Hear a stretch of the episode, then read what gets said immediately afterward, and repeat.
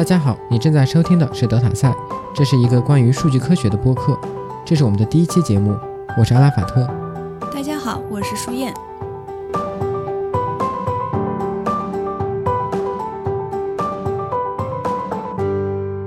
我们的播客节目叫德塔赛，这个名字是音译自英文的 data science 数据科学。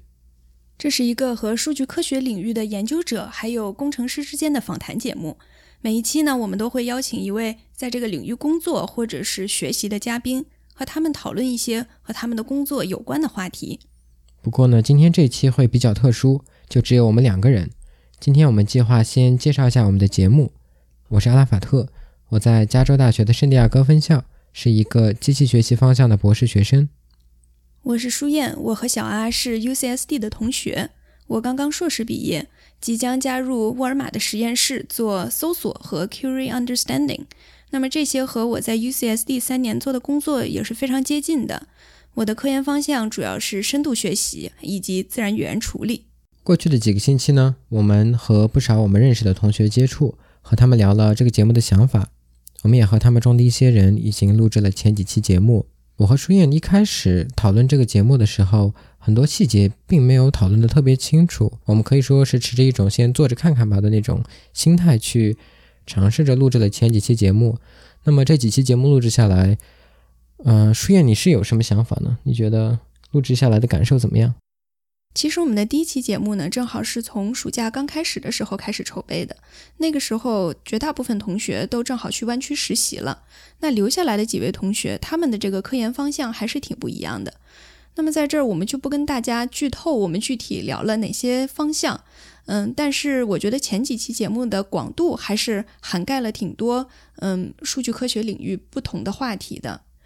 那从深度上来说呢，我觉得我们的前几期节目。也不算是艰深难懂。是的，我们一开始就是希望能够通过德塔赛这个节目，帮助已经在这个领域的听众更多的了解彼此的工作。像我自己在录制前几期节目的过程中，是真的学到了很多之前没有关注到的一些领域的知识。其实，即使你不在这个领域工作，只要你对数据科学、嗯，机器学习或者人工智能这些概念是感兴趣的，我们的节目呢，也会是让你更加了解这个行业的一个途径。我和舒燕呢是做机器学习相关的研究，前几期节目呢也几乎全是邀请了机器学习背景的嘉宾，因为，嗯，这个暑假可以说我们联系到的更多是做这方面工作的人，但是我们后续的节目还是会保持一个广度上对数据科学的关注。我们计划中，我们希望还能再找一些，嗯，比如说像数据库啊、分布式系统啊这些不同的数据科学领域的人。去聊一聊他们的工作，让我们对整个领域有一个比较嗯全面的了解。我们的节目是专注于数据科学的。那数据科学的第一步呢，就是收集数据。所以第一期呢，我们两个就来聊一下跟数据收集相关的故事。我的第一个收集数据的经验呢，大概是在两年前，当时是距离一六年的美国总统大选还有一年的时间，但是各个候选人已经开始拉票了，所以社交网站上你可以看到很多。那网民在讨论这次选举啊，包括说他可能更倾向于给谁投票之类的。那么我的研究是需要呃 Twitter 这家网站上的数数据，我们是特别关注这些讨论美国总统大选的这些用户，然后去收集他们讨论的内容。那么从这种社交网站上面去收集数据，有什么门槛儿？有什么要求吗？不同的社交网站对于你写爬虫去爬它的数据。嗯，是有不同的要求的。有些网站会非常的封闭，有些网站会开放一点。呃，具体到 Twitter 这家网站呢，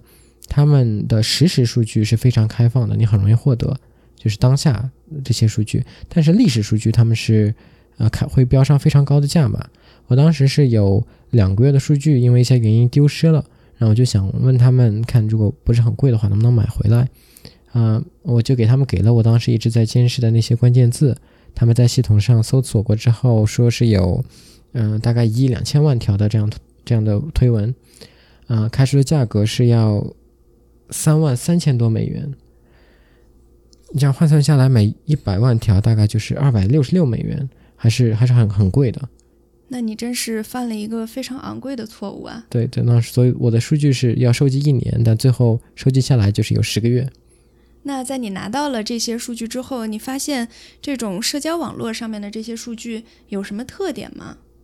那我们当时收集到数据之后，要做的第一件事是想能不能做一些标注，但是人工标识数据最后证实是个非常困难的事情。首先，这个数据的噪声非常的大，嗯、比如说有很多账号，啊、我们统称为说是垃圾账号，它可能会发一些广告啊，或者啊、一些甚至色情类的一些信息，但是呢，它要带这样一两个热门的关键字，嗯，就有点像。微博上有些营销号会跑到这个网红的微博下面去评论，嗯，内容就是他们的广告啊这些信息，他们可能就希望，呃，用户在看到这些信息之后去点击他们的网站之类的，强行带话题是吧？对，就就就有这种感觉。那 Twitter 呢，它就没有评论的功能，但是可能用户会经常搜索一些名人呐、或者一些事件去做关键字，那这些垃圾账号就希望自己会在搜索结果中出现，他们。就会在自己发的这些完全无关的内容里面带上几个呃总统候选人的名字，比如说这样就会出现在搜索结果里面，呃，也导致他们的这些垃圾信息被我的爬虫程序收集到了。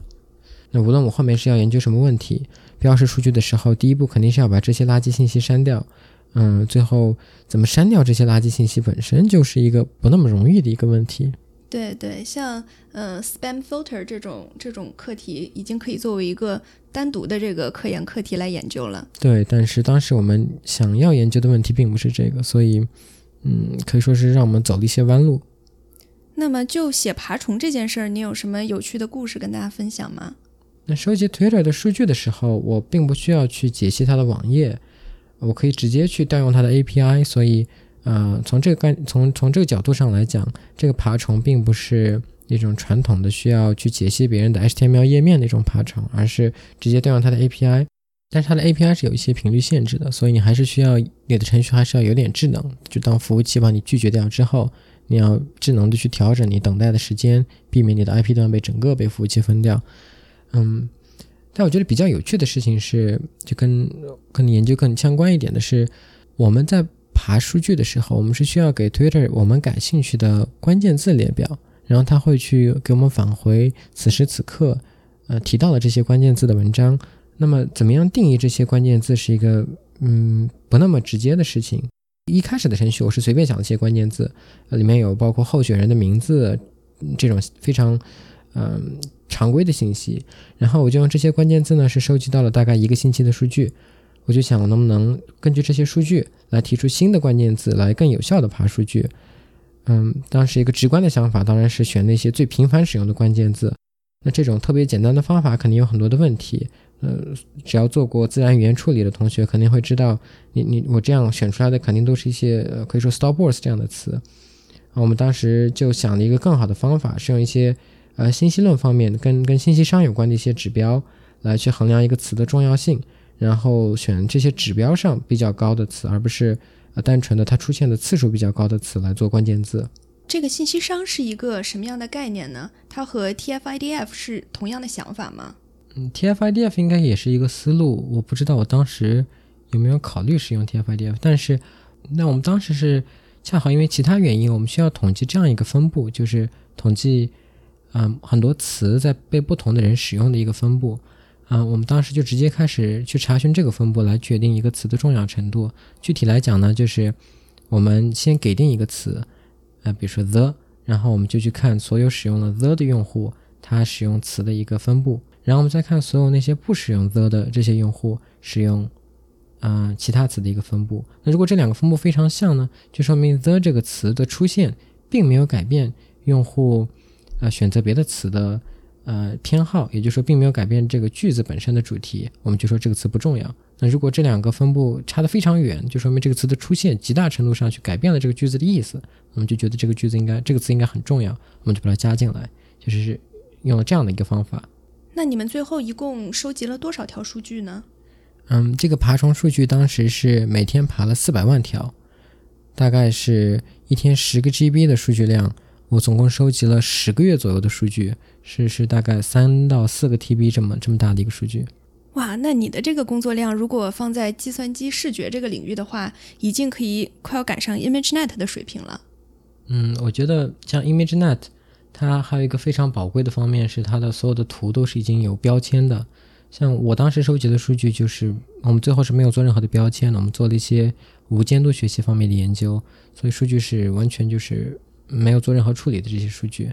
那另另外一方面呢，像这些公司推的这种公司的数据，它其实是虽然不介意你去爬它的数据，去使用它的数据，但它是严格禁止你把它放到网上去和别人分享的。所以你的这些收集数据的工作基本上都打了水漂啊，因为它不能作为一个贡献，对吧？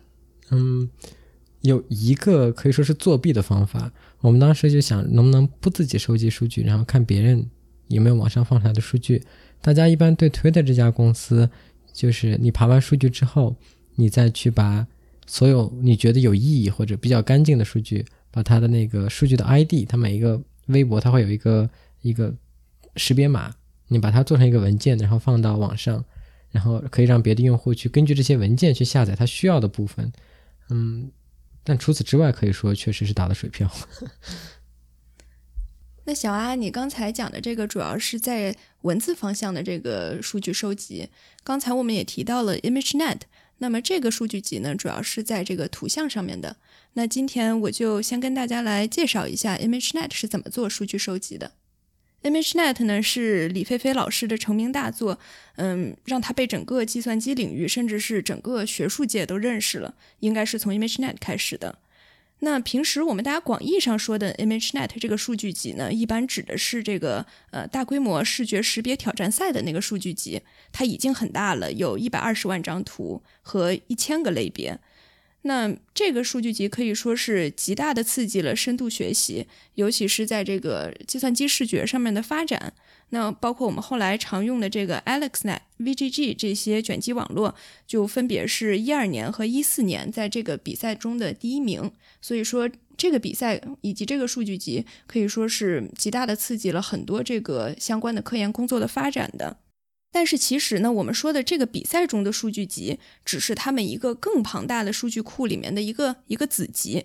嗯，早在二零一零年的时候，他们的这个完整的数据库里就有三百多万张图，五千多个类别了。那在过去的这几年呢，他们也是有一个团队一直在呃不停的往这个数据集里面加入更多的信息。现在已经有将近一千五百万张图了。我并没有自己用过这个数据，但是据我所知，用 ImageNet 的算法是要对每一张图片给五个标签。那只要这五个标签中任何一个是符合这个图片真实的标签，就算这个图片被标注对了，是是这样对吧？对，这个主要的原因呢，是因为它每一张图里面可能会有多个物体，所以说，呃，它识别出来了任何一个都不能算是错。嗯，这个也和它收集数据的方式有关系。他们收集数据的过程其实和你正好是相反的。你们是先知道要收集收集哪些话题的微博，然后呢，把收集好的数据去呃做标签。那么他们呢是他们先先规定了一千类他们要找的图片，然后呢对每一类呃作为一个关键字去网上暴力的来搜索图片。所以他们是先有了标签，然后他们去找符合这个标签的图片。对他们当时就是在呃很多搜索引擎上面去给定这些关键字去搜索图片。然后他们当时其实遇到了一个很大的困难，因为按照他们的这个数据量，每一个关键字他们是需要搜到几千张、上万张的图片的。但是很多搜索引擎呢，其实它是有一个这个最多返还多少个结果的限制。嗯，小阿，如果是你的话，你会怎么解决这个问题？嗯，我想我可能会选择多个不同的搜索引擎，然后寄希望于他们的这个限额加起来能够达到我需要的图片的数量。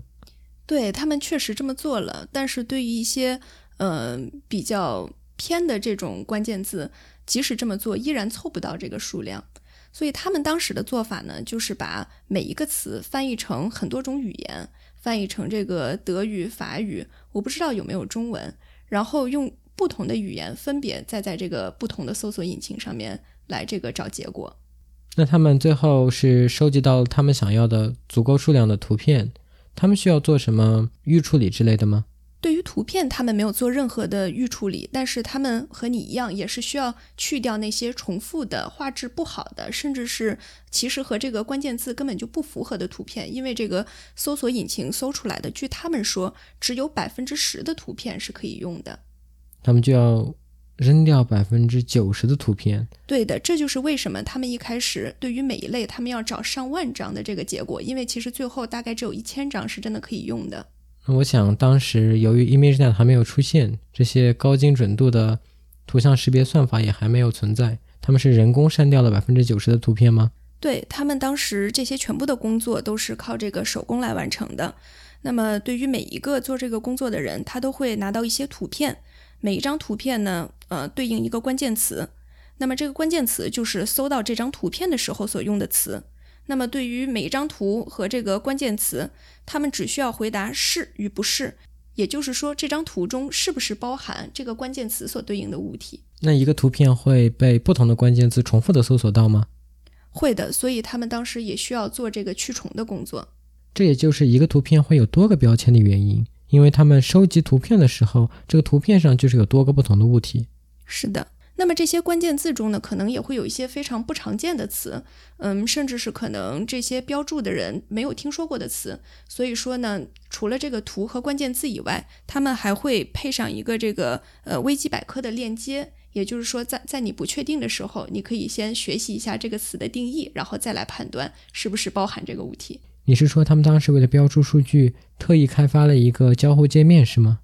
我不确定当时在最早的时候他们有没有设计这个东西，但是现在他们是有一个呃非常方便这个。对某一个人，他重复做这个事情做了一万遍之后，终于决定开发一个软件了。对他们现在是有一个这个设计非常好的 UI 来帮助大家完成这个过程。所以你是从哪里知道这些背景小故事的呢？其实很巧，最开始我对于他们收集数据完全不感兴趣，拿来用就好了。嗯，但是正好有一个机会是出去开会的时候，我和李菲菲组的一个大牛博士生，他叫 Olga，呃，小插曲，他马上就要到这个呃普林斯顿做这个助理教授了。